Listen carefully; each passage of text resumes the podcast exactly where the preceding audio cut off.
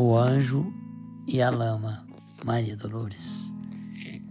Dia de inverno nevoento. Desce um homem do carro, fita a longa extensão do caminho de barro e acusa a terra em volta, tomado de revolta, irritado e violento. Maldita lama, não posso me arriscar nesse caminho imundo. Meu carro, habituado à firmeza do asfalto, de certo tombaria em qualquer salto. Maldita seja a hora em que saí de casa. E disse para a esposa que o ouvia: Melhor voltarmos no outro dia e esquecer esse chão que me enerva e me arrasa. O solo humilde e escravo assinalou o agravo e entrou em singular abatimento. Mas um dos anjos de orientação do campo que aguentava o assalto da garoa parou no mesmo ponto onde o homem gritara e disse à terra úmida: Perdoa os insultos que ouvistes. Continua servindo, não te acuses. Chamam-te lama vil ou barro triste. Entretanto, nas leis da natureza, ninguém consegue pão à mesa sem recorrer ao trigo que produzes. Denominam-te chão lodoso e feio. Nota, porém, os teus acusadores querem consigo as flores que te nascem do seio. O homem é um ser estranho.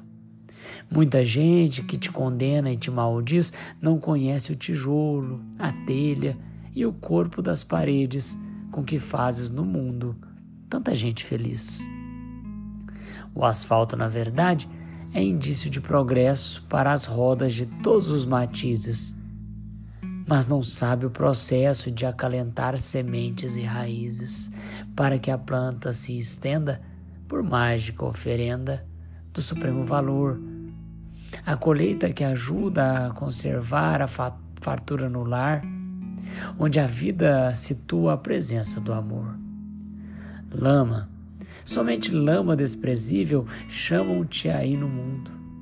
Mas quase ninguém sabe, talvez com exceção da, bovina, da mãe bovina, que Deus te honrou com a erva pela qual a pastagem se conserva, para o leite seja, ante a criança, a essência da esperança, alimento e calor da bondade divina. Não te magoem críticas e golpes não ouvides que em ti Deus resguarda e resume a química da vida que transforma o esterco envelhecido em vagas de perfume. A gleba imensa ouvia a mensagem celeste. Esqueceu toda a injúria. Parecia que a luz do sol voltando a beijava e envolvia, procurando aquecer-lhe todas as energias interiores.